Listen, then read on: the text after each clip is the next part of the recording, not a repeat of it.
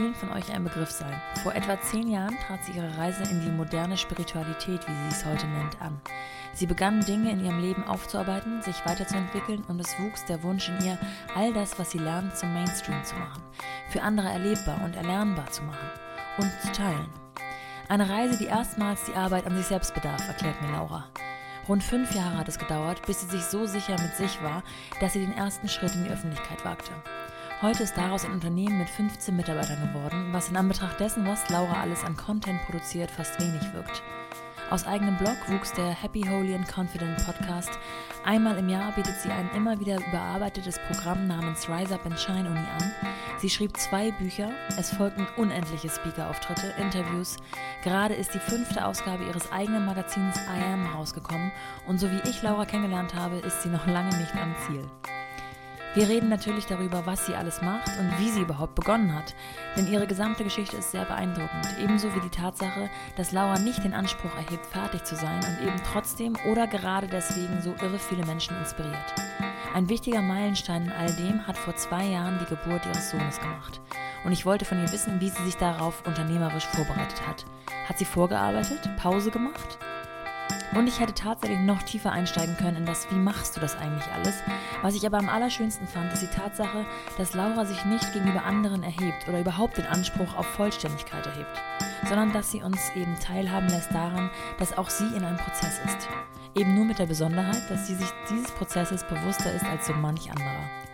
Und so steigen wir direkt in das Gespräch ein mit der Frage, wann ist eigentlich genug? Wann ist man fertig? Wann ist man zufrieden? Auf welche Fragen hat sie bereits Antworten gefunden und welche Fragen noch nicht? Wir hätten von einem Thema zum nächsten kommen können und genau mit diesem Gefühl verließ ich auch das Gespräch. Vielleicht nicht ganz fertig, aber auch nicht unzufrieden. Das ist doch schon mal was.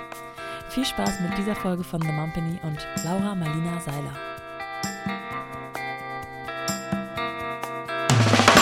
Willkommen zu The Mumpany. Die Balance zwischen Baby und Business. Okay, also erstmal freue ich mich sehr, dass ähm, wir sprechen können, weil eigentlich hatte ich ja vor, zu dir zu kommen nach Berlin. Ja. Das ist das aus den gegebenen Umständen nicht möglich und auf diese Art und Weise haben wir es jetzt auch ganz gut hinbekommen. Wenn ich Podcasts höre, dann habe ich immer gleich, vor allem beim Interview-Podcast, immer gleich vor Augen, wie die beiden sich gegenüber sitzen, wo die sitzen, wie die Atmosphäre ist. Und ich würde gerne für unsere Zuhörer auch so ein bisschen die Atmosphäre schaffen. Nimm uns doch mal mit, ähm, wo sitzt du wie war dein, A dein Abend, sag ich schon, dein Morgen bisher? Wie geht's dir? Ist alles so wie immer gelaufen heute Morgen oder gab es ähm, ja, irgendwelche Ausnahmen? Also ich ähm, sitze gerade in meinem Büro in Berlin ja. am Kudamm.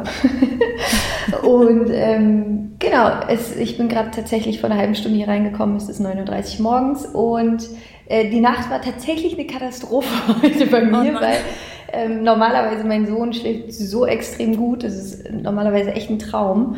Ähm, aber er hat sich erkältet und der war so unruhig heute Nacht und ist, glaube ich, 12, 13 Mal einfach aufgewacht und er kuschelt dann natürlich viel mehr noch und ja. schläft ja auch bei mir im Bett. Und naja, auf jeden Fall habe ich dementsprechend gefühlt wirklich gar nicht geschlafen. Für mich so wie wenn man früher so richtig feiern war, weißt du, und dann am nächsten Tag arbeiten gehen muss und man sich so denkt, so, oh, redet ja. alle bitte nicht so laut.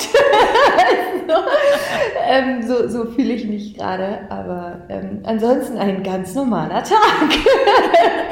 Deiner Stimme hört man schon mal nicht an. Sie ja. ist ähm, geölt, hätte ich fast gesagt.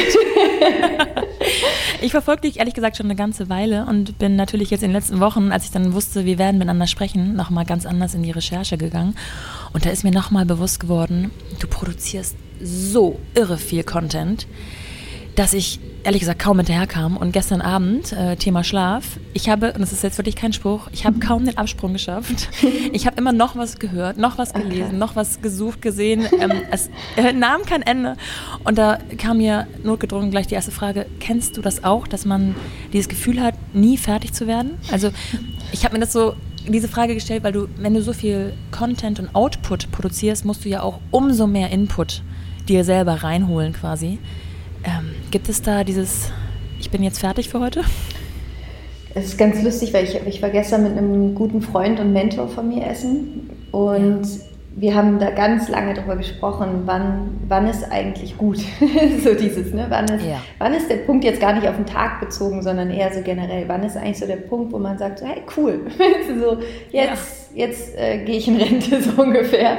Ähm, und es war so witzig, weil ja, wir genau über das Thema tatsächlich gestern gesprochen hatten und ich da ähm, auch noch nicht so die, die Antwort drauf habe, weil ich es einfach wirklich unglaublich liebe, was ich tue und da ich mir, er meinte halt auch, wer bist du eigentlich ohne, ohne Laura die diesen Input macht, ne? ohne Laura die. Und ich war auch so, ich weiß es gar nicht, ehrlich gesagt, weil das von mir so ein großer, elementarer Teil ist und mein Job nicht so ist wie, ich gehe halt morgens ins Büro, mache 18 Uhr die Tür zu und es ist Feierabend, sondern das, was ich tue, ist ein Teil von mir. Und ich glaube, deswegen ist es auch so spannend. Ich habe ich hab zum Beispiel gar nicht im Kopf dieses, umso mehr Output ich erschaffe, desto mehr muss ich auch Input haben. Das ist bei mir zum Beispiel überhaupt nicht, sondern ähm, irgendwie kommt der Output ganz von selbst.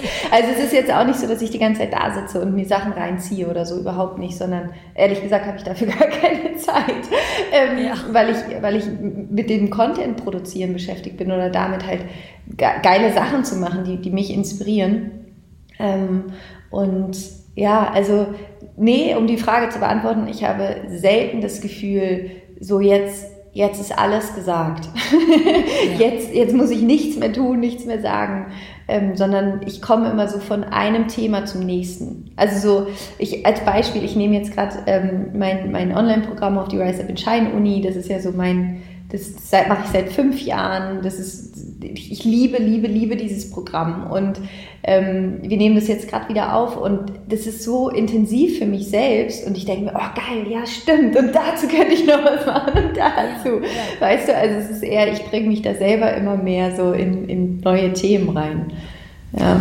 Das ist ja auch wirklich, was du gerade schon sagtest, so eine elementare ähm, Frage oder auch so ein intrinsischer Antrieb, den man dann mhm. hat wenn man immer noch weiter äh, ja, sich Dinge reinholt oder ähm, verarbeitet und eben wie in deinem Fall zu diesem, zu diesem, ja, würdest du es Produkt nennen? Nee, das Produkt das trifft es eigentlich gar nicht, aber es ist schon irgendwo eine Dienstleistung, ne? Ja, also wenn man es jetzt so ganz abstrakt sehen würde, kann man das auf jeden Fall so sagen. Ich selber äh, würde es, glaube ich, nicht als Dienstleistung bezeichnen, weil es sich für mich nicht so richtig anfühlt wie eine. Also es ist natürlich eine Dienstleistung, nicht? Ich erbringe ein, so ein genau, ich, ich, oder nicht nur werblich, sondern es hat sich so, ich weiß auch nicht, so äh, irgendwie, ich, ich verbinde mit Dienstleistung irgendwie so ein bisschen was äh, es ist so trocken irgendwie. Mir fehlt da irgendwie so die das Emotion, mir fehlt das Herz ja, so ein bisschen. Stimmt. Was wahrscheinlich auch irgendwie Quatsch ist, aber ähm, für mich ist es eher ein, ähm, ja, ich weiß gar nicht, wie ich sagen soll, einfach so ein inspiriertes sein, wahrscheinlich.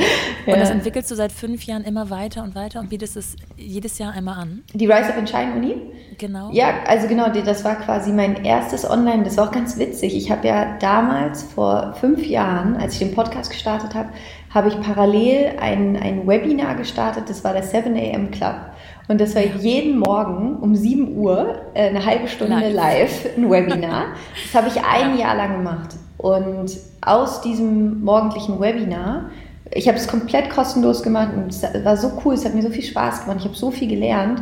Und aus diesem morgendlichen Webinar ist dann ein Online-Programm entstanden, weil ich halt gemerkt habe, ah, okay, man kann das ja mega cool auf so bestimmte Themenschwerpunkte ähm, ja, sich beziehen. Und dann habe ich daraus quasi die Rise Shine Uni damals entwickelt. Und die findet jedes Jahr statt, äh, immer im Januar. Und das ist ähm, ja, also es ist quasi immer das gleiche Programm, aber es wird immer intensiver, weil ich mich natürlich auch immer weiterentwickle und ich gehe jedes Jahr tiefer. Und ja, ähm, ja das mache ich jetzt gerade und das ist, macht Spaß. Es, ähm, gerade diesen 7 AM Club finde ich so mhm. beeindruckend, weil es gibt so viele Dinge, wo ich mir sage, das muss ich einfach jetzt mal einführen. So jeden Tag drei Liter Wasser trinken, das ist doch ja. easy. Und wenn du das wirklich ein Jahr lang durchgezogen hast, ähm, war das auch so eine kleine Challenge für dich selber? Ja, oder, total. Äh, ist dir das so leicht gefallen, dass du gesagt hast? Nee, also das war, ich bin auch jemand, ich, Schlaf ist für mich so wichtig. Also ich bin, ja, das hast du ja gehört am Anfang unseres Gesprächs, so, für mich ist Schlaf wichtiger als Essen, wichtiger als Trinken fast sogar. Ja. Und für mich war es damals wirklich so eine, eine Challenge tatsächlich selber auch zu sagen, okay, ich will powervoller in meinen Tag starten. Ich will nicht so dieses 80 Mal snoosen und dann irgendwie, oh, jetzt schnell aufstehen, hetzen, sondern ich habe gedacht, ey, wie cool ist das denn? Gehst ein bisschen früher ins Bett, stehst irgendwie 6.30 Uhr auf, organisierst dich, mach, machst sozusagen deine mentale, geistige, spirituelle Routine und startest dann in deinen Tag. Und seitdem ich damit eben angefangen habe, hat sich mein Leben auch komplett transformiert, weil ich eben ganz anders in meinen Tag und damit eben in mein Leben starte. Mhm. Und irgendwie fand ich es dann so cool, das zu teilen, weil ich dachte, hey, das ist ja voll geil. Und dann ähm, habe ich gedacht, es ist für mich ja noch einfacher, mich an dieses Commitment zu halten, was ich mir selbst gegeben habe, wenn ich es auch anderen gebe. Ja, und das war dann so ein bisschen mein, äh, mein Trick quasi, mich selbst wirklich dazu zu bringen, das durchzuziehen. Und irgendwann war es dann so normal, ja, dass ich bis Carlo dann geboren worden ist, ähm, auch weitergemacht habe. Dazu ja. kommen wir gleich ja. nochmal, wie das dann heute aussieht. Ähm, wenn du so das so zurückdenkst an die ersten ähm, 7 AM Clubs sozusagen, die du gehalten hast, war das so in dir, dass dir das nicht schwer fiel oder war das auch eine Überwindung, so rauszugehen damit und dich auch A, zu öffnen, weil das ja auch was sehr Privates ist, was man da so morgens macht mit seiner Routine und B, auch zu überlegen, okay, guckt sich das jemand an, ähm, wie finden die anderen das? Also ging da auch Selbstzweifel einher oder kennst du das gar nicht? Ähm, also ich, bei mir war es so, wo ich Selbstzweifel hatte oder wo ich, wo ich, wo ich ähm, ja, einfach Angst damals schon auch vor der Bewertung hatte, war das ganze Thema Spiritualität, weil vor sechs Jahren, also ich habe ja früher auch schon damit angefangen, da war das noch nicht wie heute. Also das war nicht so, dass jeder äh, irgendwie sagt, hey, ich bin voll spiritual, sondern das war eher so, oh, geh mir weg mit dem ESO-Ding. Ähm, ja. Vor allen Dingen, ja, also und damals war es also auch in meiner Familie und so. Und das war für mich dann schon so, oh, ich würde das so gerne irgendwie, meine eigene Spiritualität und meine eigene spirituelle Praxis, ich würde das so gerne teilen. Aber ich traue mich einfach nicht, weil ich Angst habe dann vor dieser Bewertung und Abwertung. Und ich auch irgendwie das Gefühl hatte, ich habe noch nicht die Sprache dafür gefunden. Und ich war selber so unsicher da mit mir. Und mir hat es dann unglaublich geholfen, ehrlich gesagt, mir selbst so einen sicheren Rahmen zu schaffen, wie den 7 AM Club wo am Anfang waren da, glaube ich, 35 Leute in der ersten Woche und irgendwie am Ende des Jahres waren es, glaube ich, 2000 Leute, die dann dabei waren. Also es ist stetig ja auch gewachsen. Ähm, und es ist so spannend, weil ich habe mir da halt selber so einen sicheren Rahmen, diese halbe Stunde morgens geschaffen, wo ich wusste, okay, da melden sich ja eh nur die Leute an, die es cool finden und die es interessiert. Ja, Weil sonst, stimmt. du setzt dich nicht morgens um sieben in ein Webinar von jemandem, wo du das Thema blöd findest. So, die Wahrscheinlichkeit ist relativ gering. Ähm, ja. Und das war für mich so schön, weil ich habe, das lief immer gleich ab. Wir haben uns immer eine Intention gesetzt, dann habe ich mit denen, habe ich eine Meditation geleitet. Wir hatten einen Moment der Dankbarkeit und ich weiß ehrlich gesagt gar nicht, was wir noch gemacht haben. Und es gab immer noch einen kurzen Coaching-Input oder so einen Impuls für den Tag. Und das war's, ja. Und das war aber so cool, weil, ja, das einfach so vielen Menschen auch geholfen hat und inspiriert hat. Wir wurden da, das war so ja der Anfang auch von der Community. Ähm, ja. ja, und deswegen hatte ich, ich hatte nie so ein Ding damit, ehrlich gesagt, mich zu zeigen, also irgendwie mich vor Leute zu stellen und zu reden. Das war für mich nie so, dass ich dachte, oh mein Gott, oh mein Gott, oh mein Gott. Ähm, ich glaube einfach auch, ich bin Löwe, ne? das ist auch so ein bisschen meine Natur. Ich, ich bin jemand, ich stelle mich gerne vorne hin und sage, hey Leute, da gehen wir lang. So, das ist, das ist so ein bisschen auch in mir drin, so war ich auch schon als kleines Kind. Ähm, und deswegen äh, bin ich da nie so gewesen, dass ich mir gedacht habe, oh, ich, ich habe jetzt irgendwie Angst, mich vor andere zu stellen oder mich da hinzusetzen, das Webinar zu machen. Bei mir war es eher so ein bisschen inhaltlich. Und das war dann für mich auch das Schöne, weil ich habe mir erlaubt, dass ich das entwickeln darf. Ich habe einfach über das gesprochen, was mir in dem Moment wichtig war und wo ich mich drin sicher gefühlt habe. Und ich meine, heute ist es für mich das Normalste der Welt, über das Higher Self zu sprechen und über Vergebung und über deine spirituelle Verbindung. Und ähm, das ist für mich so, ja, okay, let's talk about it. ähm, aber das war eine, eine Entwicklung von sechs Jahren, ja. die ich mir selber auch erlaubt habe. Und ich glaube, oft wollen wir dann schon was sein nach außen, was wir im Innen noch nicht sind. Und sich über diesen Konflikt bewusst zu sein und sich das auch zu erlauben, in etwas hineinzuwachsen, ohne sich selber da unter Druck zu setzen und ohne dabei allen gefallen zu wollen, ist extrem wichtig, um genau diese Entwicklung machen zu können, sich irgendwo hin entwickeln zu können, weil sonst setzen wir immer eine Maske auf und das ist dann auch schwierig und es ist unauthentisch. Mhm. Ja. Du hast gerade schon gesagt, dass das Ganze jetzt vor fünf Jahren stattfand, aber mhm. die Reise eigentlich schon, schon ein bisschen früher begonnen hat. Ja, ich, ich glaube schon vor zehn Jahren oder sowas. Ja. Ähm, gab es für dich so einen auslösenden Vorfall sozusagen, der das Ganze ins Rollen gebracht hat? Ja, also es ist ähm, ganz kurz, um einmal den, den, kompletten Kontext zu geben. Bei mir war es eben so, als ich äh, also ich bin ganz normal aufgewachsen, super happy family, und dann als ich zehn war, ist halt äh, von quasi für mich gefühlt von einem Tag auf den anderen meine Mutter gegangen. Und ähm, das war damals für mich wirklich ganz traumatisch, weil ich das natürlich als Kind überhaupt nicht verstanden habe. Und äh, long story short, mein Vater hat dann neu geheiratet. Ich hatte plötzlich zwei Stiefschwestern. Wir sind umgezogen in eine andere Stadt. Ich bin auf eine neue Schule gekommen und bin dann wirklich in so eine ja, pubertäre Depression gefallen, kann man das, glaube ich, sagen. Es ging mir dann wirklich zwischen von 12 bis 18 ging es mir wirklich nicht gut. Und, ja. ähm, und das war, und ich habe mich selber auch in der Zeit komplett verloren und hatte, mir fehlte eben auch total diese weibliche Konstante dann in meinem Leben und jemand, der mich eben auch, weil ich hatte dann quasi nur, nur in Anführungsstrichen, nur meinen Vater und meine beiden Brüder. Also ich hatte so ein sehr maskulines, eine sehr maskuline Familie dann plötzlich. Und natürlich meine Stiefmutter und meine Stiefschwestern, aber mit denen hatte ich extrem viele Konflikte zu der Zeit. Deswegen war das ganz schwierig für mich, da irgendwie auch in meine eigene Weiblichkeit zu kommen und bin dann selber halt sehr in dieses Männliche gegangen. Ich so, ich bin stark und keiner kann mir was und so weiter. Und das ist, wenn man mich kennt, ähm, wir alle haben ja das Männliche in uns und das Weibliche. Es braucht aber die Balance. Und ich bin halt sehr in dieses Maskuline, in diese maskuline Energie reingegangen. Und habe halt immer gemerkt, es tut mir eigentlich überhaupt nicht gut, aber ich wusste gar nicht, wie ich den Shift bekomme. Also mir fehlte komplett diese innere Verbindung zu meiner eigenen Weiblichkeit. Und dann war es so, dass ich Anfang 20, ich glaube ich war 21 oder 22, ich hatte damals dann ein Stipendium bekommen, um in Berkeley zu studieren, hatte hier in Berlin in der PR-Agentur gearbeitet, in einem Praktikum und, ähm, und habe parallel studiert und dann ähm, meinte meine Patentante damals, weil ich hatte immer die gleichen Konflikte in meinem Leben, weißt ich hatte so viel Drama mit Männern, große Überraschung, ich hatte äh, finanzielle Probleme, ich war einfach super unzufrieden, weißt du, ich war, aber habe nach außen immer so getan, nee, alles ist cool, aber ich war überhaupt nicht wirklich glücklich. Und vor allen Dingen war ich nicht ich.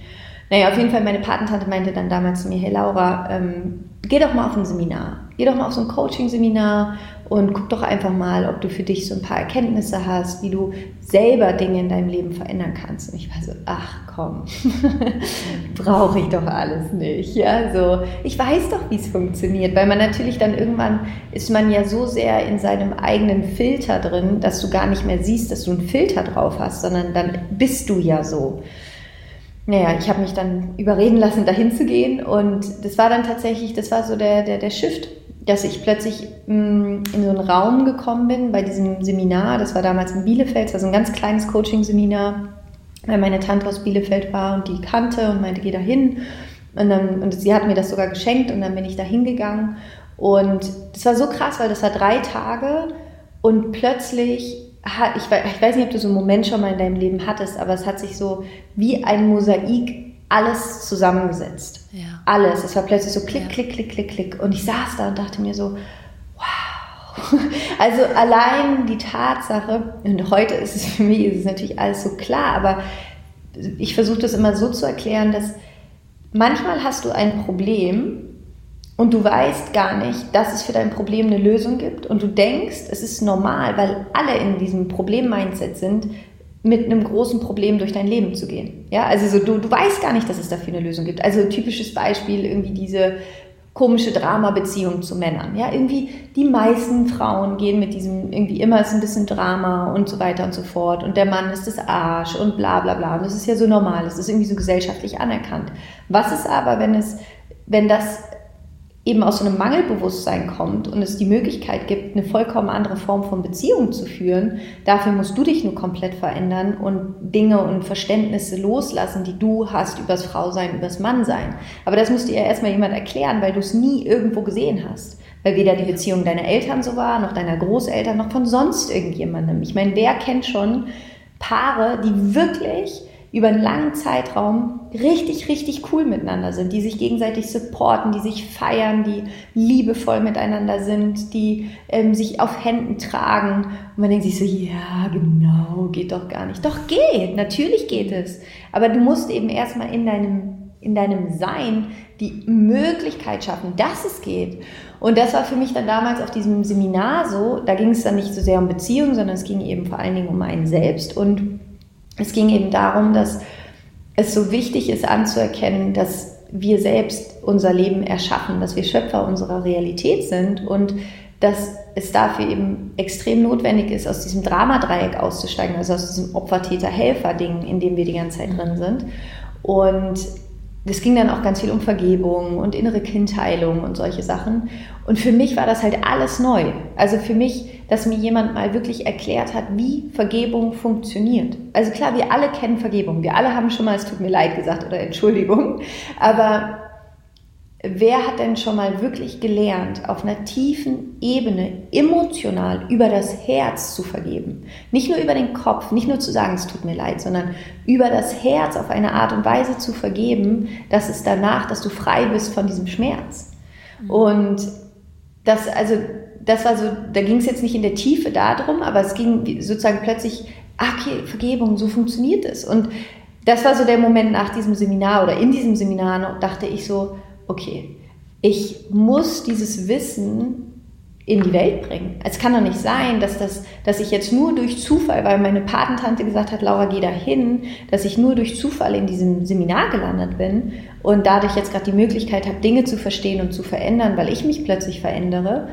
Mm, und das, das muss doch jeder wissen. Jedes Kind muss doch lernen, wie es sein inneres Kind heilen kann, wie es in Verbindung gehen kann zu, zu seinem eigenen höchsten Selbst, wie du lernen kannst zu vergeben, wie du dich über deinen Atem beruhigen kannst, wie du einfach in deine geistige Kraft kommst, weil die geistige Ebene ist einfach so elementar wichtig. Und naja, auf jeden Fall habe ich in dem Moment, äh, war das wirklich wie so, meine Berufung war so, okay, Dein Job ist es, dieses Wissen Mainstream zu machen. Und dann ging aber erstmal natürlich meine ganze eigene Heilung quasi los. Und die nächsten fünf, sechs Jahre war ich selber noch auf so vielen Seminaren, habe gefühlt 3000 Bücher gelesen, habe so viel gelernt und mit mir selber gearbeitet und Familienaufstellungen gemacht und all diese Dinge. Und ähm, ja, und irgendwann, als ich dann ready war, habe ich angefangen, das, das rauszubringen, Schritt für Schritt. Ja. Kommt daher auch so diese Vision oder vielleicht sogar Mission, dass es das vollkommene, also ich mag gar nicht das perfekte Leben sagen, aber so ein vollkommenes Leben gibt und so ein zufriedenes Leben gibt, wenn man eben seine Softspots kennt und an denen arbeiten kann? Also mhm. möglicherweise auch als lebenslanger Prozess. Ähm, aber also gerade wenn du so ein Beispiel genannt hast mit ähm, einfach gut funktionierende lange Beziehungen, mhm. dass man so wenig Vorbilder ähm, vielleicht findet in seinem Umkreis, aber dass es schon funktioniert, wenn man eben will und daran arbeitet? Ja, also ich glaube schon, dass es extrem wichtig ist und ich glaube auch, dass es extrem wichtig ist, auch zu verstehen, dass eine, eine erfüllte Beziehung nicht bedeutet, dass es immer nice ist und easy ist sondern eine erfüllte Beziehung bedeutet eben auch, dass man natürlich voll aneinander rasseln kann, ähm, aber dass es immer in, in dem Respekt ist und in dem Wunsch, miteinander auch im Konflikt zu wachsen. Und dass es eben nicht dieses ist, oh, jetzt ähm, hat er irgendwie das und das gesagt, jetzt gehe ich aber, weißt du, so immer sofort, ja, wenn es ja. schwierig wird, den anderen dafür zu verurteilen ähm, oder die Situation verlassen zu wollen oder selber dann noch einen Vorwurf oben drauf zu hauen, sondern Beziehung vor allen Dingen auch zu erkennen als das größte Wachstumspotenzial, was ich glaube, was wir neben Elternsein in, in, in unserem Leben ja. haben. Und woran ich glaube, ist, dass mm, wenn wir uns das Leben vorstellen, wie so eine, jetzt mal wie so eine Linie, wie so eine Herzschlaglinie, ne? es geht hoch, es geht runter, es geht hoch, es geht runter. Und bei vielen Menschen ist diese Linie wie so horizontal, also die läuft einfach wie geradeaus, ne, mit so leichten Ausschlägen nach oben und nach unten. Bei manchen geht die Linie sogar eher dann tendenziell weiter nach unten. Und ich habe für mich halt entschieden, ich will, dass meine Linie nach oben geht. Also das ist, ich will auch nicht, dass es keine Ausschläge mehr nach unten gibt oder so, weil das gehört auch dazu. Auch Krisen sind absolut wichtig für, für einen selbst, um auch Dinge loslassen zu können, wachsen zu können, lernen zu können. Aber ich habe für mich entschieden, dass ich mein Leben tendenziell nach oben entwickeln möchte. Also dass ich daran glaube, dass wir alle als Menschen gerade vielleicht 20 Prozent unseres Bewusstseins leben. Also der, der, der, der Möglichkeit, wie wir sein können mit uns selbst, mit anderen, ähm, wie wir in unser Herz kommen können, wie wir aus dem Ego rauskommen können. Da sind wir noch sehr am Anfang. Und umso mehr ich mich natürlich selber auch damit beschäftige, umso mehr sehe ich ja auch, was sich in meinem Leben verändert, dadurch, dass ich mich verändere, dadurch, dass ich bestimmte Dinge loslasse, bestimmte Vorstellungen, wie Dinge sein müssen oder sollen oder wie ich sein soll. Ähm, und das ist schon extrem spannend und es ist auch so, ich bin immer noch mittendrin. Also ich werde auch mein Leben lang mittendrin sein. Es ist auch nicht so, dass ich jetzt sage, hey, I'm ready, so ich habe alles verstanden, ja. sondern es ist it's a never ending story. Es kommen immer neue Herausforderungen, einfach nur in anderen Formen und ich habe selber drei Coaches, mit denen ich arbeite. Ich habe einen Business Coach, ich habe ähm, einen Coach, einen energetischen Coach, ich habe jemanden, mit dem ich mit, also als familiensystemischer Coach arbeite. Und es ist, weißt du, ich, ich, ich arbeite konstant auch an mir und es kommen immer neue Sachen und man denkt so, wow, okay, wo kommt das denn jetzt her? Ähm, und das ist ja auch mega spannend. Also mir macht das ja auch einfach Spaß. Und ich glaube, es ist aber auch gleichzeitig wichtig für, für alle ähm, Self-Development-Junkies da draußen. Es ist auch wichtig aufzupassen, da nicht sich so drin zu verlieren, weißt du, und immer zu denken, nee, nee, ich muss jetzt erst noch das für mich lösen, bevor ich den Job machen kann. Oder ich muss noch das erst heilen, bevor ich geliebt werden kann. Oder so, nee, Bullshit. Du kannst jetzt schon alles machen und du musst nicht die ganze Zeit von einem Seminar zum nächsten laufen, sondern mach das, was du gerade brauchst und schau, dass du irgendwie Routinen hast, die dich mental gesund halten und dass du dich natürlich auch um deine spirituelle innere Welt kümmerst aber leb. so, ja. Das ist halt so wichtig, weil ich beobachte auch, dass es natürlich in dieser Szene dann manchmal so ist. Und so Phasen hatte ich auch, ja, wo ich gesagt habe, nee, ich muss jetzt erst diese 80 Bücher lesen, bevor ich irgendwie, keine Ahnung, was mache. Nee, leb, das ist eh, das ist das größte Wachstum, das es da draußen gibt. Spring ins Leben rein und schau nur einfach, dass du dich, dass du dich gut um dich selbst kümmerst. Ja ja, wichtiger Punkt, diese Selbstoptimierung, die man manchmal so ja. angeht oder man, man nimmt sich so vor, ich hätte so gern die und die Routinen und man, man ist aber noch nicht an dem Punkt, dass sie so richtig in einem drin sind, ähm, kann einem ja auch am Anfang so ein bisschen wiederum einen Druck auferlegen, den man eigentlich gerade ablegen wollte. Ja, komplett. Du gibst so wahnsinnig, von, wahnsinnig viel von dir preis, dass ich mich frage, ob du dafür auch mal kritisierst, kritisierst, ja, kritisiert wirst, und wiederum dir an gewissen Stellen ein Fell anlegen musst, ähm, weil es vielleicht Neider gibt oder ja. Ähm, also ich bin da tatsächlich, also klar werde ich auch kritisiert, ist ja logisch. ist, wenn man nach draußen geht und wenn du dich so öffentlich mit einem bestimmten Thema zeigst, dann ziehst du automatisch auch immer Menschen an, die anderer Meinung sind und das ist auch voll okay. Also es gibt auf Amazon immer wieder Bewertungen von dann Menschen, die das einfach blöd finden. Also die lesen weder das Buch noch machen irgendwas, sondern schreiben einfach eine Ein-Stern-Bewertung, wo sie einfach was Schlechtes über dich sagen wollen. Dann denke ich mir so, ja, okay. Ja. äh, ich verstehe es nicht, aber ist okay, schreibe doch einfach eine E-Mail.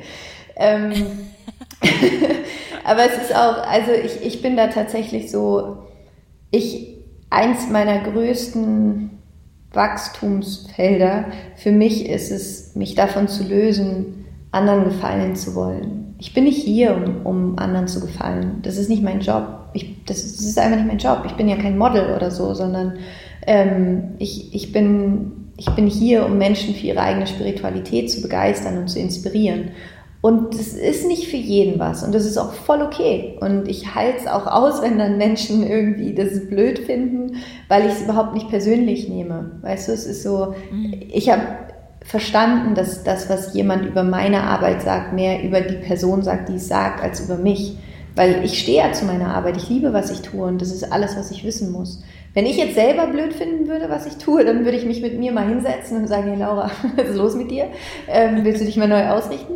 Aber so ist es ja gerade so, dass ich, dass ich unglaublich viel Freude daran habe und das ist mein innerer Kompass und ich finde ehrlich gesagt gar nicht, dass ich so viel von mir preisgebe. Also ich denke, mein Leben ist so komplex und so tiefschichtig wie, wie bei jedem anderen Menschen und ich teile das, wo, wo ich denke, dass es anderen Menschen hilft, weil sie sich darin wiedererkennen und sehen, ja krass, war bei mir genauso oder an dem Punkt stehe ich gerade, ach cool, so und so hat sie das dann gemacht. Vielleicht funktioniert es für mich auch und ähm, ich glaube halt, dass die Geschichten, die wir in unserem Leben erleben, die erleben wir selten für uns, sondern ich glaube, vieles erleben wir für andere. Im Sinne von, dass wir über die Erfahrungen, die wir gemacht haben, anderen auch den Raum für Heilung aufmachen können. Und ich glaube, es ist wichtig, das zu teilen und, und für jeden, den es nicht interessiert und für jeden, der darüber eine Meinung hat, hey, it's okay. Ich, ja. ich muss nicht everybody's darling sein. Und ich glaube auch gerade für alle Frauen, die gerade zuhören,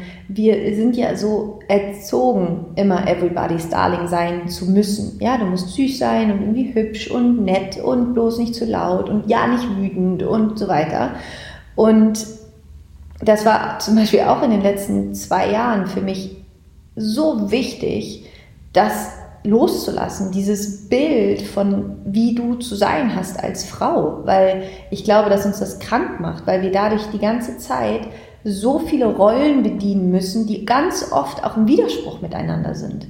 Und uns selbst dadurch eben auch verraten, unsere eigene Power dadurch verraten, unsere eigene Energie dadurch verraten, weil wir eben die ganze Zeit gefallen wollen. Und die Wahrheit ist, du kannst nicht jedem Menschen gefallen. Es gibt dieses absolute Lieblingszitat von mir, von Dieter von These, wo sie gesagt hat, äh, You can be the peachiest, most beautiful, juiciest, sweetest peach in the world. And there will still be people that just don't like peaches. Also, dass du, du kannst wirklich der süßeste, leckerste, rundeste Pfirsich sein, den es gibt. Und es wird Menschen geben, die mögen einfach keine Pfirsiche. Und das ist diese, dieser Versuch, den wir Frauen so oft haben, für jeden der perfekte Pfirsich zu sein. So, nee, let it go. So, hör auf damit, weil du versuchst es dann allen gerecht zu machen, außer dir selbst. Und daran, daran wirst du krank werden, weil es ist so wichtig, die, diese, diesen eigenen inneren Wesenskern zu leben. Und wenn du laut bist und wild und was auch immer, dann be it. Weil das ist wichtig, dass, dass, dass wir Frauen da auch viel mehr in unsere Power und in uns erlauben, der Mensch zu sein, der wir sind. Und da ein riesiger Buchtipp von mir. Ähm, das ist von Glennon Doyle, das Buch äh, Untamed. Das erscheint, glaube ich, im November auch auf Deutsch und äh, Glennon Doyle Untamed und sie beschreibt es so, so cool, weil sie sagt, ähm, also Untamed heißt ja ungezähmt und sie sagt, ähm, sie ist, glaube ich, in einem Zoo oder so. Und da ist ein, ähm, ein Jaguar, also ein weiblicher Jaguar quasi, das Tier und ja. das ist, der ist halt, sie ist gefangen und ähm, die haben dann immer so ein Spektakel, also allein das ist schon total krass, aber wie auch immer. Und die, äh, der, der Jaguar muss dann immer so ein pinkes Kaninchen jagen, das an so einer Maschine lang fährt und natürlich ist die Maschine immer schneller als der Jaguar. Und der Jaguar läuft halt sein Leben lang in diesem Zoo hinter diesem pinken Kaninchen her. Und sie sitzt dann halt da und sagt halt, genau so fühle ich mich in meinem Leben. Wie dieser Jaguar, der in diesem Zoo lebt und diesem pinken Kaninchen herläuft, was er eh nie fangen wird. Und du die ganze Zeit auf dieses pinke Kaninchen schaust, anstatt dir darüber bewusst zu werden, dass du einfach, Entschuldigung, fucking Jaguar bist, so, ähm, der wild ist und dass es auch gut ist, dass der wild ist. Und Gleichzeitig meinte sie dann, dass sie sich vorstellt, wie der Jaguar ist dann als, äh, oder die Jaguarin, ich weiß gar nicht, wie, der, wie das feminine Wort davon ist, wie sie dann den, den, den Hasen fängt irgendwann und feststellt, es ist einfach nur ein Plüschding und es ist gar nichts drin und wie enttäuschend das dann halt ist, ja. dass sie ihr Leben lang dahinterhergelaufen ist. Und ich finde, dieses Bild ist so passend, weil wir häufig genau das mit uns selber machen, dass wir diesem pinken Kaninchen hinterherlaufen, wie bekloppt ähm, und es erstens nie zu fassen bekommen und selbst wenn wir es zu fassen bekommen, in so ein leeres Ding reinbeißen würden, denken, ja, shit. ja, und, ja, super passend, dieses, dieses Bild, was sie da aufgemacht hat. Ja, und das ist, glaube ich, so wichtig, also auch auf die Frage hin, wie, wie ich mit Kritik umgehe, ich nehme mir aus Kritik, also wenn es wirklich gute Kritik ist und jemand sagt, hey Laura, du hast das und das gesagt und das ist fachlich falsch, mega, danke, geil, ich habe was gelernt. Wenn jemand zu mir sagt, ja Laura, irgendwie, ich finde deine Art, wie du sprichst, irgendwie blöd und deine Stimme und du lachst so viel in deinem Podcast und keine Ahnung, denke ich mir, okay, dann höre ich nicht.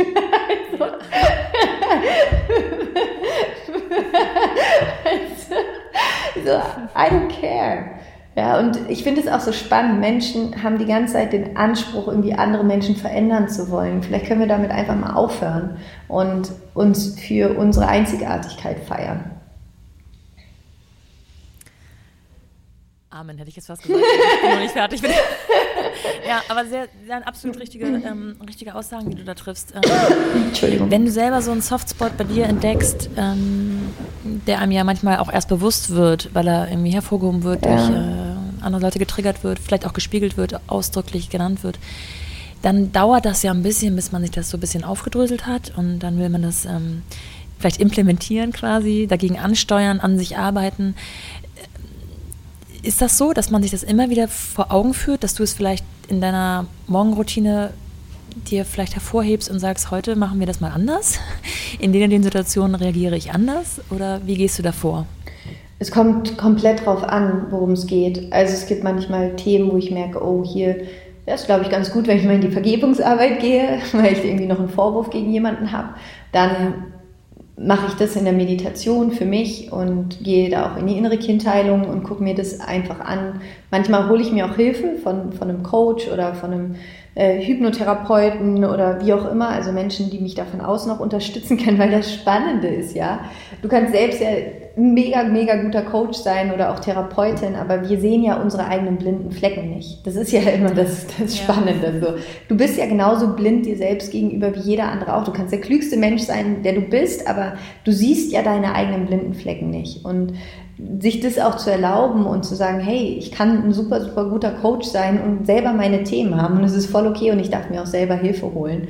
Ähm, das ist, glaube ich, ganz wichtig. Was ich morgens mache in meiner Morgenroutine ist, vor allen Dingen, ich ähm, visualisiere meinen Tag, ähm, ich gehe in Dankbarkeit für all das, was in meinem Leben da ist und ich setze eine Intention für meinen Tag.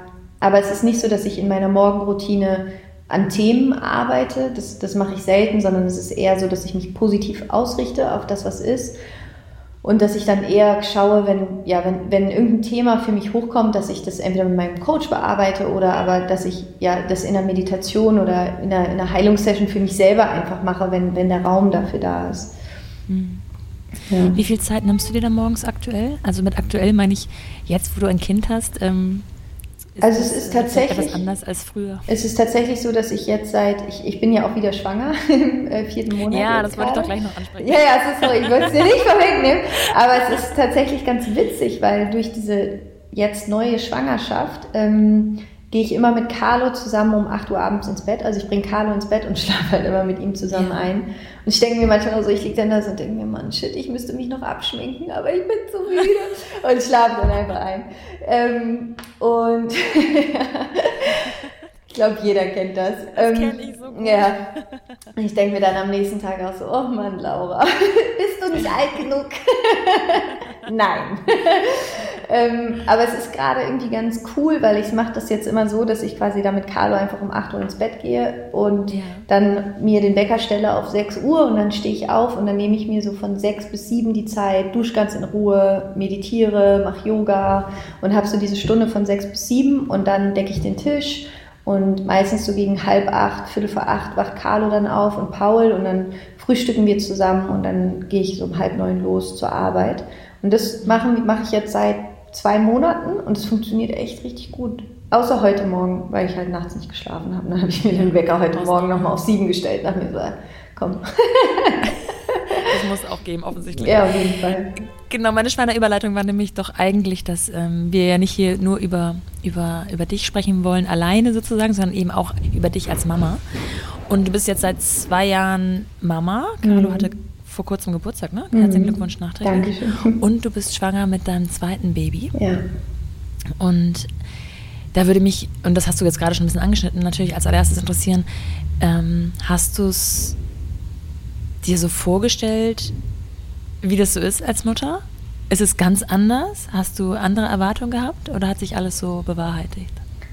Ich hatte witzigerweise überhaupt keine Erwartungen. Also es war so, ich, ich, ich ich konnte es mir gar nicht vorstellen, wie es ist. Also es war für mich so, ich wusste, es ist bestimmt cool, aber ich, ich, ich hatte nicht so, ich hatte, es, es, es, es war nie so, dass ich mir da konkret auch Gedanken gemacht habe, weil du weißt ja auch überhaupt nicht, wie dein Kind ist. Also ne, keine Ahnung, ist ja so eine Wundertüte erstmal so ein bisschen.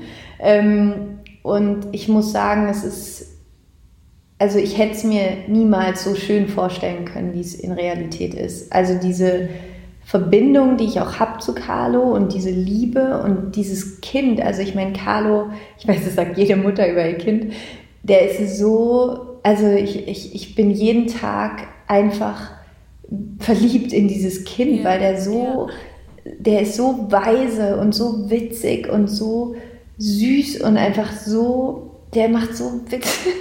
Heute Morgen steht er auf und ich liege halt noch im Bett und dann, er trinkt morgens dann immer, kriegt er Hafermilch. Und dann nimmt er seine Flasche, guckt mich an, Mama, Tür auf, los, Milch! und zeigt so auf die Tür und ich gucke ihn so an, ich so, bitte? Und ich so, Mama, ich möchte gerne Hafermilch haben. Er so, ja! ich so, okay. und so süß. Und dann ist er selber losgegangen, hat die Tür aufgemacht, ist in die Küche und hat versucht, den Kühlschrank aufzumachen, um sich die Hafermilch rauszuholen. Und er macht halt einfach so süße Sachen. Und es ist, also es ist so, jeder Moment mit ihm ist so wertvoll und so wunderschön. Und ich, also ja, ich, ich weiß gar, also ich hätte es mir tatsächlich nicht so, nicht annähernd so schön vorstellen können, wie, wie, es, wie es tatsächlich ist. Natürlich ist es auch oft anstrengend, ohne Frage, und ähm, es ist auch herausfordernd in manchen Momenten, gerade wenn man selber müde ist oder so. Ähm, aber er macht es uns sehr, sehr leicht und es macht einfach so viel Spaß, weil er ist, er ist einfach so cool. Also er ist einfach, ich, ja, ich bin unendlich dankbar, dass, dass, der, dass die Seele, der zu uns gekommen ist, das ist schon echt toll. Gibt es so ähm, immer wiederkehrende Situationen, die dich besonders herausfordern? Ähm, mm, das muss ich mir überlegen. Also so wirklich er ist, er ist einfach echt ein krass unkompliziertes Kind. Ähm, was mich eher herausfordert, ist was Organisatorisches manchmal, wie Paul, weil Paul arbeitet, ähm, ist selbstständig, hat sein, sein eigenes Unternehmen, ich habe mein eigenes Unternehmen und das ist so die größte Herausforderung, tatsächlich so eine zeitliche Organisation, um Carlo gerecht werden zu können. Ja. Also das ist meine größte Herausforderung, gar nicht jetzt in Bezug auf Carlo, sondern eher in Bezug auf mich, wie ich ähm, ja, wie ich quasi die bestmögliche Mama bin und gleichzeitig auch hier in meinem Unternehmen die, die bestmögliche Chefin. Also ja. das ist halt so der, der Stretch, der Spagat, der, ja, den man dann da so hat. Wie sieht die Organisation da aktuell aus? Ihr seid ja ähm, lange auf Maui gewesen und jetzt ja. seit einem guten halben Jahr? Nee, ja, seit Juli. Wieder, ja. Seit Juli wieder in Hamburg, äh, in Hamburg sag ich schon, in Berlin. Ja. Ähm, wie sieht aktuell euer, euer Alltag mit der Arbeitswelt sozusagen aus? Ja, es ist witzig. Wir haben tatsächlich, haben Paul und ich heute Abend einen Termin, wo wir neu besprechen, wie wir uns neu organisieren, weil ich gemerkt habe gerade, ich schaff, ich schaff's nicht. Also ich bin gerade so irgendwie vorne und hinten werde ich den Dingen gerade nicht so richtig gerecht, ähm, weil gerade, ähm, also Oktober, November ist bei mir im Unternehmen immer so die intensivste Zeit weil wir für Dezember unglaublich viel vorbereiten. Ich mache dann immer so einen Selbstliebe-Adventskalender mit Sprachnachrichten und ja. ähm, dann kommt die Wusu und es ist also die Weiße Wind Scheinunion. Das ist so, das ist Oktober, November ist bei mir High Season quasi. Und jetzt gerade ist die Aufteilung so, dass wir haben morgens immer eine Nanny da von 9 bis 14 Uhr. Ja. Lou, die ist auch, die macht das unglaublich toll und Carlo liebt die und das ist mega cool. Die spielen halt einfach die ganze Zeit halt immer Time of His Life. Und ja. dann ist es so, dass mit montags und mittwochs Carlo, äh, Paul dann Carlo immer nimmt ab 14 Uhr bis abends ja. und dienstags und donnerstags ich Carlo nehme ab 14 Uhr. Und ähm, genau, und freitags haben wir immer so den Freestyle Day, wo wir so gucken, okay, wer von, also den Pauli nehme ich ihn, nehmen wir ihn zusammen, machen wir als Family was. Und Samstag, Sonntag haben wir immer Family und Friends Time. Und ähm, das klappt grundsätzlich super gut, nur ist es jetzt gerade Oktober, November ist es bei mir so ein bisschen unrealistisch, dass ich quasi eine Vollzeitstelle in einer Teilzeitstelle erfülle. Das merke ich gerade ja, funktioniert Wahnsinn. nicht.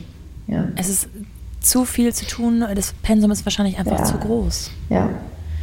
Ähm, da wieder der, die Frage, die ich dir ganz am Anfang gestellt habe, da kennst du doch sicherlich dieses Gefühl von, oh, ich habe meine To-Dos noch nicht abgearbeitet für heute, was so den Job angeht.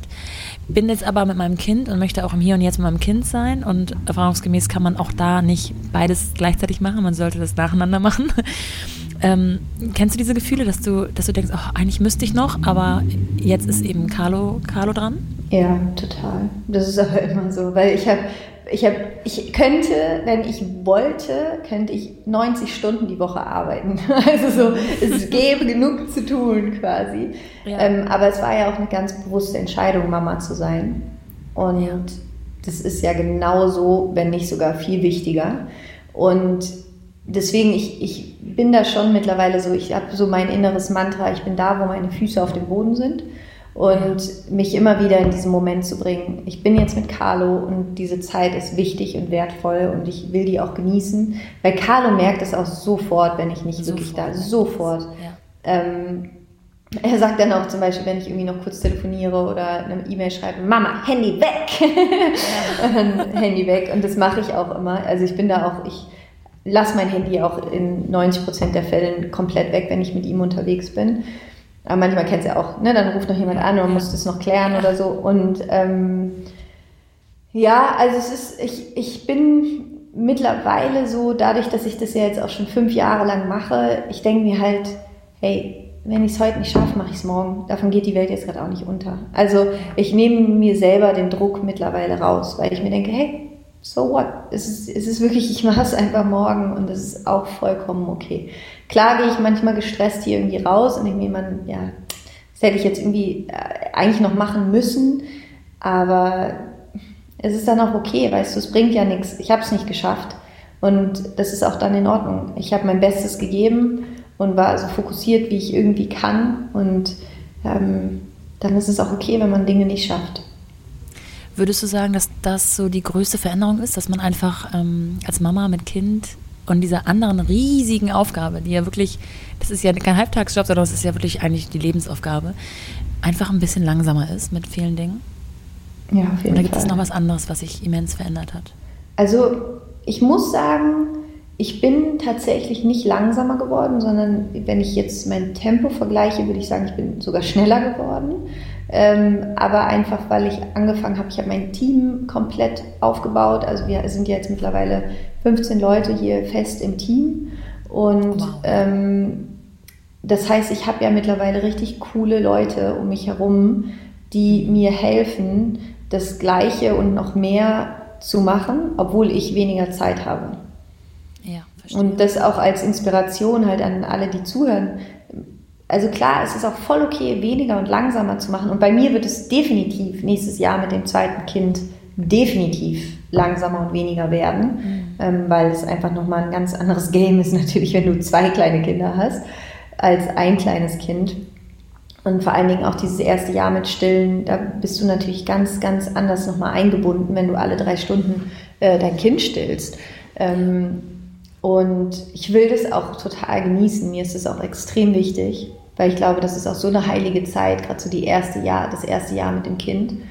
Und deswegen, ich plane für mich ab nächstes Jahr Mai, das wird, da werde ich definitiv einen großen Gang runterschalten und mich besser organisieren. Das ist halt ganz viel. Damit hängt ganz viel zusammen, sich einfach besser zu organisieren, bessere Entscheidungen zu treffen, gute Leute um dich herum zu haben, die dir Dinge abnehmen können, die für dich mitdenken. Das funktioniert nicht immer zu 100 Prozent, aber es ist auf jeden Fall wichtig, das für sich aufzubauen. Und dann kannst du trotzdem das machen, was du gerne machen möchtest, aber hast gleichzeitig auch Zeit für, für deine Familie.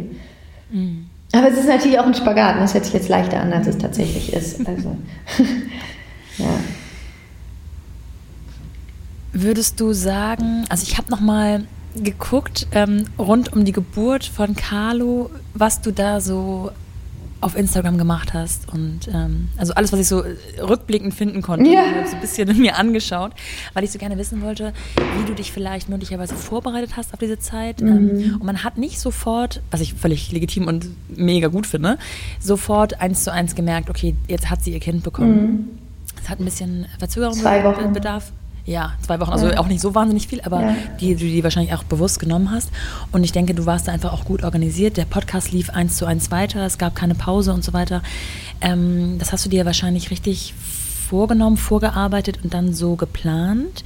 Gibt es Dinge, die du wieder genau, also die du gut gemacht hast und wieder genauso beim zweiten Mal machen würdest? Und gibt es Dinge, wo du sagst, ah, das hätte ich anders machen können, das mache ich diesmal, ja, organisiere ich einfach anders, lerne da aus möglichen Fehlern in Anführungsstrichen? Ja, also genau, bei Carlo war es tatsächlich so, ähm, dass wir vorgeplant hatten. Also wir haben Podcast-Folgen, habe ich einfach voraufgenommen. Wir haben äh, den Newsletter ging ganz normal raus. Es war tatsächlich auch noch so, ich kann mich noch erinnern, am Tag nach Carlos Geburt hatten wir mit einem gab es einen kleinen Konflikt mit einem, einem Partnerunternehmen eigentlich von uns, die einfach was veröffentlicht hatten, wo ich dachte, ähm, Entschuldigung, könnt ihr das bitte mit mir absprechen? Und ich weiß noch, dass ich am Tag nach Carlos Geburt da mit meinem Anwalt und irgendwie tausend Sachen plötzlich klären musste. Es war mega, mega nervig. Es hat mich auch extrem aufgeregt tatsächlich. Da war ich richtig auch enttäuscht von dieser Partnerschaft äh, die wir da, ist auch egal, aber es war so, es war schon so, dass ich tatsächlich leider dann auch gearbeitet habe, obwohl ich es mir eigentlich vorgenommen hatte, nicht zu machen, aber das war sowas, was ich dann einfach klären musste. Ähm, aber also das werde ich auf jeden Fall bei dem nächsten Kind anders machen, dass es mir ehrlich gesagt egal ist, was dann passiert und dass ich einfach da keine, also zumindest die erste Woche nach der Geburt, ich will keine E-Mails lesen, kann mich, kann mich alle einfach in Ruhe lassen, weil ja, ich finde, ja. diese Zeit ist so wichtig und ähm, da ist nichts wichtiger als dein Kind und du und deine Gesundheit. Also das habe ich auf jeden Fall falsch gemacht, würde ich sagen. Ähm, und weil mich das damals, ich weiß nicht, es hat mich so emotional auch mitgenommen, weil ich so enttäuscht war und es war so schade, weil das so ja, das war, kam einfach zu einem total blöden Zeitpunkt, logischerweise. Ähm, aber das ist natürlich was, das, das sieht man dann nur intern, das sieht nach draußen niemand. Ähm, und ja, ich habe damals ähm, auch mit Paul, das war eine ganz bewusste Entscheidung, erstmal auch nicht irgendwie am Tag nach der Geburt ein Babybild zu posten oder so, weil ich auch oft das Gefühl habe, dass so ein bei vielen Frauen dann auch wie so eine Art Social Media Druck da ist, irgendwie sofort alles teilen zu müssen und immer präsent zu sein und jeden Tag eine Story machen zu müssen und so. Nee, du musst überhaupt gar nichts. Und ähm, du, du kannst dich davon komplett frei machen, wann du was. Ich poste manchmal eine ganze Woche nichts und bin auch nicht in meiner Story oder so, weil ich einfach keine Zeit dafür habe, weil ich einfach arbeite und Dinge zu tun habe. Ähm, und das ist auch voll okay, also sich, sich auch diese Zeit zu nehmen. Und tatsächlich habe ich auch beschlossen, dass ich ähm, jetzt bei der Geburt von meinem zweiten Kind in dem Monat danach werden wir komplett eine Podcast-Pause machen und ich werde da auch nichts vorproduzieren, sondern da ist einfach Pause, weil das trotzdem, selbst wenn du Sachen vorproduziert hast und natürlich sich das Team darum kümmert, aber irgendwie passiert ja dann trotzdem die ganze Zeit was und du musst dich irgendwie doch kümmern. Und ich habe jetzt meinem Team gesagt, nee, Mai ist komplett Pause, kein Podcast, dann machen wir einfach gar nichts. Und das ist auch okay. und das ist was, was ich diese, also was ich mit, mit meinem zweiten Kind anders machen möchte und mir da bewusster auch noch die Zeit zu nehmen. Und ähm, ich hatte, ich weiß noch, ich habe eine Woche, nee, warte mal, zwei Wochen nach Carlos Geburt ist mein zweites Buch erschienen. Das würde ich auch anders ja. machen. ähm, und ich hatte dann zwei Monate nach Carlos Geburt äh, ein großes Event zu meinem Buch in Hamburg und es war alles mega cool und ich habe mich auch voll gefreut. Aber ich glaube, auch das würde ich jetzt ein bisschen anders machen. Also mir einfach mehr Zeit nehmen, ähm, anzukommen, auch mit dem Kind und nicht direkt in dem gleichen Tempo weiterzumachen. Ja. Du hattest vorhin mal gesagt, dass der Oktober, November, Dezember auch deswegen so ähm, busy sind bei dir wegen der Rusu. Ja. Rusu.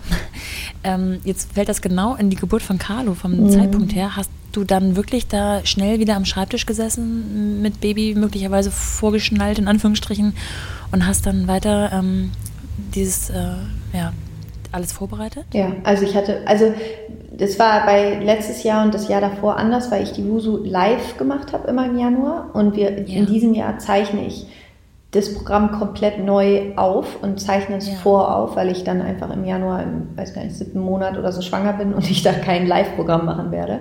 Ähm, Und deswegen war das natürlich anders. Das, Carlo war da schon in Anführungsstrichen drei Monate alt, dann im Januar. ähm, aber das war echt, das war ganz schön tough, muss ich sagen. Da bin ich, habe ich halt im Januar dann das Live-Programm gemacht. Carlo war drei Monate alt, ich war komplett übernächtigt. Das war, das war schon intensiv. mhm. Würde ich auch anders machen. Jetzt mache ich ja jetzt auch anders, weil ich es voraufzeichne. Und hast du da so einen äußeren Druck gespürt oder ist es tatsächlich ein innerer Druck, weil du, weil du eben abliefern wolltest, weil du echt eine große Community hast, die auch ähm, wahrscheinlich mitfühlend ist mit dir und deiner wachsenden Familie, aber ja auch irgendwie was erwartet? Ich glaube ehrlich gesagt, ich bin da ein bisschen naiv rangegangen. Ich, wie gesagt, ich hatte überhaupt keine Erwartung, wie es ist, Mama zu sein. Ich dachte, ja, ist bestimmt voll easy. Und ähm, habe mir einfach gedacht, ich mache danach einfach ganz normal weiter. Ähm, genau. ähm, und das war, aber es war dann halt so, dass ich, also ich habe quasi wirklich nach einer Woche habe ich wieder normal gearbeitet. Ich hatte dann Carlo einfach immer dabei, habe natürlich ein bisschen weniger gemacht letztlich, weil ich klar mit, mit Baby, aber ich habe nach einer Woche habe ich ganz normal wieder gearbeitet. Mhm, Wahnsinn. Wie fühlst du dich in deiner zweiten Schwangerschaft? Geht's dir gut? Ja, total. Also die ersten drei Monate sind ja immer so ein bisschen ähm, ich, also ich, ich bin echt gesegnet mit, mit, mit meinem Körper im Sinne von, dass ich, dass ich Gott sei Dank keine, keine, also weder bei Carlo und jetzt auch in der Schwangerschaft ist es überhaupt nicht ähm, also mir geht es total gut. Mir war am Anfang ein bisschen übel und müde und das Einzige, was bei mir dann immer ist, ich bin dann sehr emotional und sehr sensibel. Ja. Also ich fühle mich dann irgendwie drei Monate lang wie diese zwei Tage, bevor man seine Tage bekommt, so ungefähr, dass jemand sagt irgendwie was in einem ganz leicht anderen Ton als sonst und man denkt sich so, oh mein Gott. Und, äh, ich nehme mir die Dinge da einfach dann noch mehr zu Herzen, als ich sonst schon tue darf mir auch überhaupt nichts angucken, wo irgendwie irgendwas mit Kindern oder Tieren oder so, dann ja. ist für mich drei Tage lang die Welt untergegangen. Ähm, also das, ähm, das ist ganz schwierig. Ich habe, ich hab, mir hat ein Freund ein Video geschickt über Moria und, ähm, oh, ja. und äh, das habe ich mir angeguckt und danach, ich habe wirklich, ich habe drei Tage lang geweint, ich bin einfach nicht mehr klargekommen. Also es war wirklich so, ich bin da einfach nicht mehr aus diesem Schmerz rausgekommen.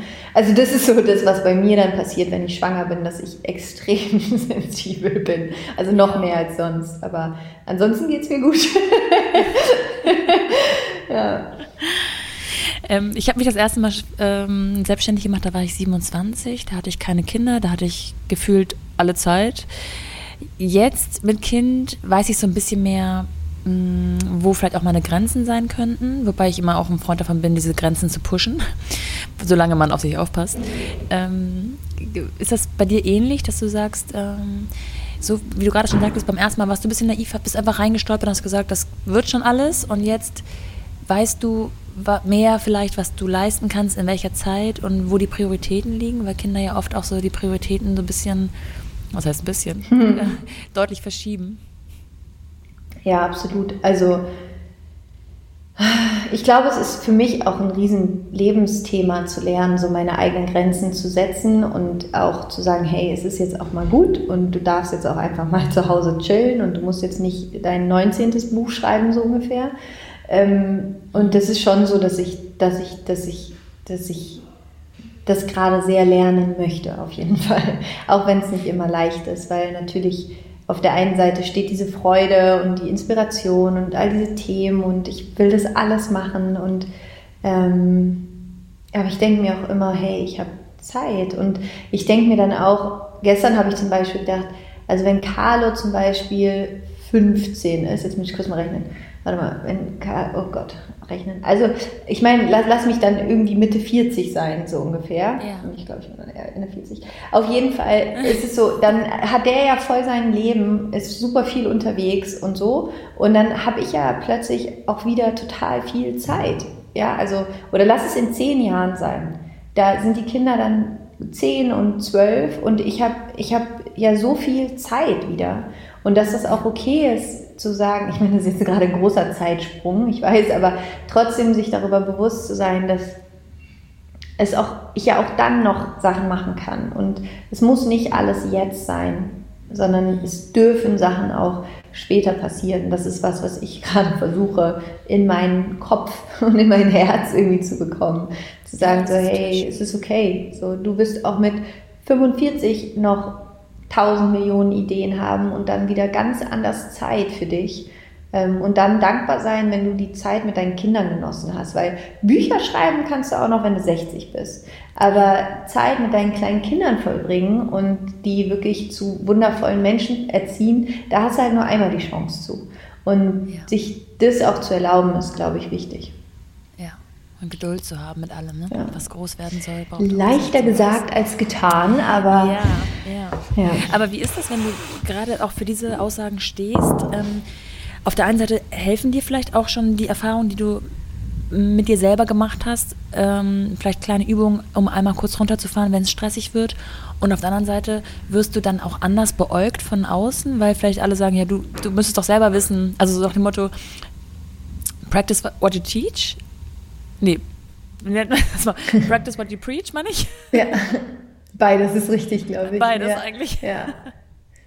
Ähm, äh, die Frage, sag, sag nochmal, ich habe die Frage, glaube ich, nicht richtig verstanden. Also auf der einen Seite dieses, ähm, helfen dir all die Dinge, die du schon selber für dich erarbeitet hast, mit dir und an dir in den Situationen, wo du vielleicht ähm, nicht so sehr dieses Mantra verinnerlicht hast, ich habe Zeit. Ja, total. Und auf der anderen Seite wirst du vielleicht von außen auch irgendwo anders beäugt, weil man doch vielleicht denkt, ja, sie müsste es doch gut können, sie ähm, bringt es uns doch bei, sozusagen. Äh, nee, da bin ich, also klar, denken das bestimmt viele. Ähm, aber ganz ehrlich, ich glaube, ich bin so gut da drin, das zu, zu teachen, weil ich selber lerne. Also, und ich glaube, das ist ja auch, wo ich total transparent und ehrlich bin. Und ich glaube, das ist ja auch eins der Dinge, die meinen Podcast so, so auszeichnen, dass ich mich ja nie hinstelle und sage, hey, ich habe alles verstanden und ich bin erleuchtet, sondern ich sage einfach, hm, okay, also das, und das ist gerade in meinem Leben irgendwie schwierig und das, und das ist, was ich jetzt dagegen tue oder dafür tue, um es zu verändern. Und ähm, ich, ich, also ich sage ja nie, ich bin perfekt und ich habe es alles verstanden und nee, bei mir ist nie Stress oder so, sondern klar ist mein Leben auch manchmal oder oft sogar stressig und ich muss selber so sehr lernen, meine eigenen Grenzen zu wahren und da nicht drüber zu gehen. Und es ist never ending story und das ist auch voll okay. Und ich glaube auch für alle, die gerade zuhören und selber irgendwie Coach sein wollen oder, oder Therapeut oder wie auch immer. Ich glaube, man, man sollte nicht darauf warten, bis man alles bis in, ins kleinste Detail verstanden und gelernt hat, bis man es weitergeben kann, sondern ich glaube, es ist gerade hilfreich, wenn du selber an einem Punkt stehst, wo du was lernst, genau das zu teilen und da auch offen zu sein und verletzlich. Und ähm, ich glaube, das ist ja gerade das, wo wir uns miteinander verbinden können, weil wen interessiert es, wenn jemand perfekt ist? Weil das ist eh unrealistisch. Und ich habe auch überhaupt nicht den Anspruch, so nach außen zu wirken weil ja. bin ich nicht. ja. Gibt es so ein Thema, an dem du gerade besonders an dir arbeitest? Mm, ja, viele tatsächlich. Also ich, ähm, ein Thema ist für mich gerade in diese Rolle schon auch von der Geschäftsführerin in meinem eigenen Unternehmen irgendwie reinzuwachsen, weil das auch was ist, was jetzt erst in den letzten zwei Jahren so richtig entstanden ist und auch zu lernen, irgendwie gute Feedback-Gespräche zu führen, all solche Sachen, weil da, keine Ahnung, habe ich ja alles noch nie gemacht. Ähm, also das ist auf jeden Fall gerade ein Riesenthema für mich, eine riesen Lernkurve, wo, was, was auch echt nicht einfach für mich ist. Ähm, und das andere ist natürlich auch ähm, genau das, worüber wir gerade gesprochen haben, für sich selber zu schauen, hey, wo, warum machst du eigentlich so viel? Und wozu und wann, wann kannst du auch einfach mal sagen, hey, jetzt ist auch mal irgendwie kurz gut. So, ähm, da auch für sich selber, also das ist was, wo ich gerade mehr in meine Balance kommen möchte und ehrlich zu mir sein möchte und auch ehrlich sehen möchte, mache ich das gerade, weil ich denke, ich muss es machen oder mache ich das, weil ich es wirklich machen will? Und da ehrlich zu mir selbst zu sein, ist, ist gerade was, was ich definitiv lernen möchte. Gerade in deinem Fall, wo der Beruf auch so viel mehr ist, also ja. eher eine Art Berufung ist und nicht nur etwas ist, um Geld zu verdienen, ja. stelle ich es mir besonders schwer vor, auch zu sagen, ich habe jetzt Feierabend. Ja, ja. Also als Selbstständiger ist sowieso ein Feierabend natürlich schwer zu definieren, aber in dem Fall. Wir haben es vorhin schon mal einmal kurz angeschnitten. Äh, du bist äh, auch viel auf Maui unterwegs. Ähm, fühlst du dich dort wohler als in Deutschland oder wo ist so dein Happy Place? auf jeden Fall. Also die Frage kann ich direkt mit Ja beantworten. Maui ist, ähm, ist zu 1000 Prozent mein, mein Happy Place. Also ich habe noch nie einen Ort gefunden, wo ich mich so wohl gefühlt habe, wo ich so inspiriert war, wo ich so glücklich war. Also Maui ist wirklich, ich das letzte Mal, als wir über Maui geflogen sind und Carlo stand so am Fenster aus dem Flugzeug, hat so runtergeguckt. Ich habe so geheult, weil ich einfach so war, Carlo, wir landen gleich auf Maui. ich war so, ich habe mich einfach so gefreut, dieser Moment da aus dem Flughafen rauszukommen, diese warme Luft und diese Farben und oh, ja, Maui ist, ist, ist, Maui ist für mich extrem wichtig, ja. Könnt ihr da aktuell Pläne machen oder ist das völlig in der Schwebe? Es ist sehr in der Schwebe gerade, aber ich, ich manifestiere sehr, dass wir ähm, Ende November da sein werden. Ah, okay. Und kannst du von da aus genauso gut arbeiten wie aus Deutschland her? Ja, fast sogar noch besser, würde ich sagen. Ah. Ja. Weil ich einfach ganz anders. Ich habe halt von morgens, weißt du, von das ist ja zwölf Stunden Zeitverschiebung und dann ja. von morgens von acht bis zehn mache ich dann Calls und irgendwie abends von acht bis zehn oder von sieben bis zehn. Und dazwischen kann ich meine eigenen Sachen machen. Ich bekomme keine E-Mails, ich bekomme keine Calls, ich habe keine Termine.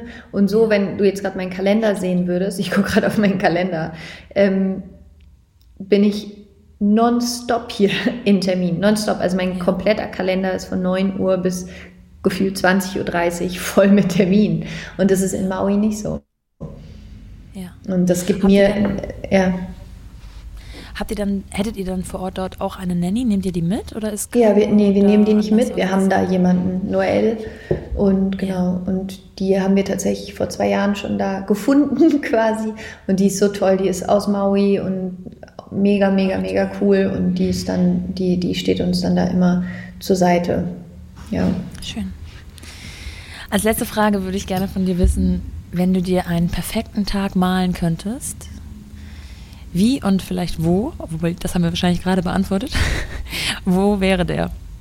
Der wäre auf Maui und der wäre erstmal würde ich ausschlafen mit Carlo und Paul und dann würde ich ähm, auf unsere Terrasse gehen mit dem Blick aufs Meer und Yoga machen und meditieren und dann würden wir ganz entspannt zusammen frühstücken und dann würde ich eine Stunde surfen gehen und dann würde ich nach Hause kommen, dann würde ich arbeiten, an meinem Buch schreiben, coole neue Sachen entwickeln.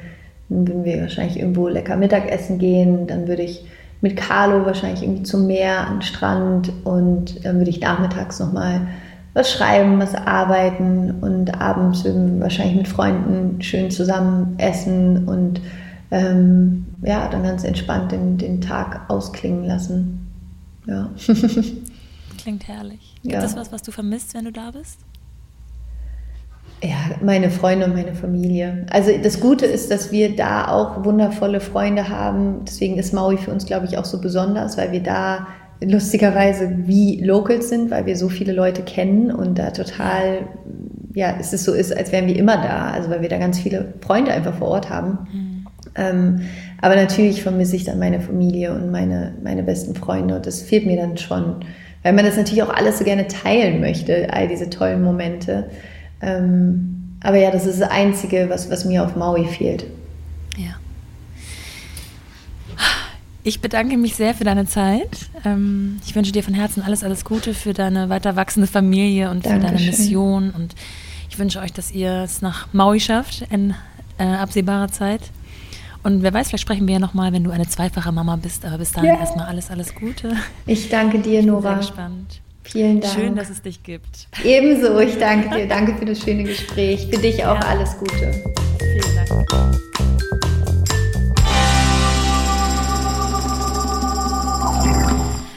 Wow, wir haben so viele Themen angeschnitten und trotzdem war es im Großen und Ganzen ein sehr befriedendes Gespräch für mich, das tatsächlich noch einige Zeit in mir nachhalte, bevor auch ich wieder vom Alltagschaos verschluckt wurde. Ich nehme aber auf jeden Fall mit, nochmal wieder bewusster auch mit dem Kopf und dem Herzen da zu sein, wo meine Füße auf dem Boden stehen. Falls ihr Interesse an der Rise Up in Shine Uni von Laura habt, dann schaut doch mal bei www.lauramarlinaseiler.com vorbei, hört in ihren Podcast oder scrollt euch durch ihren Instagram-Account.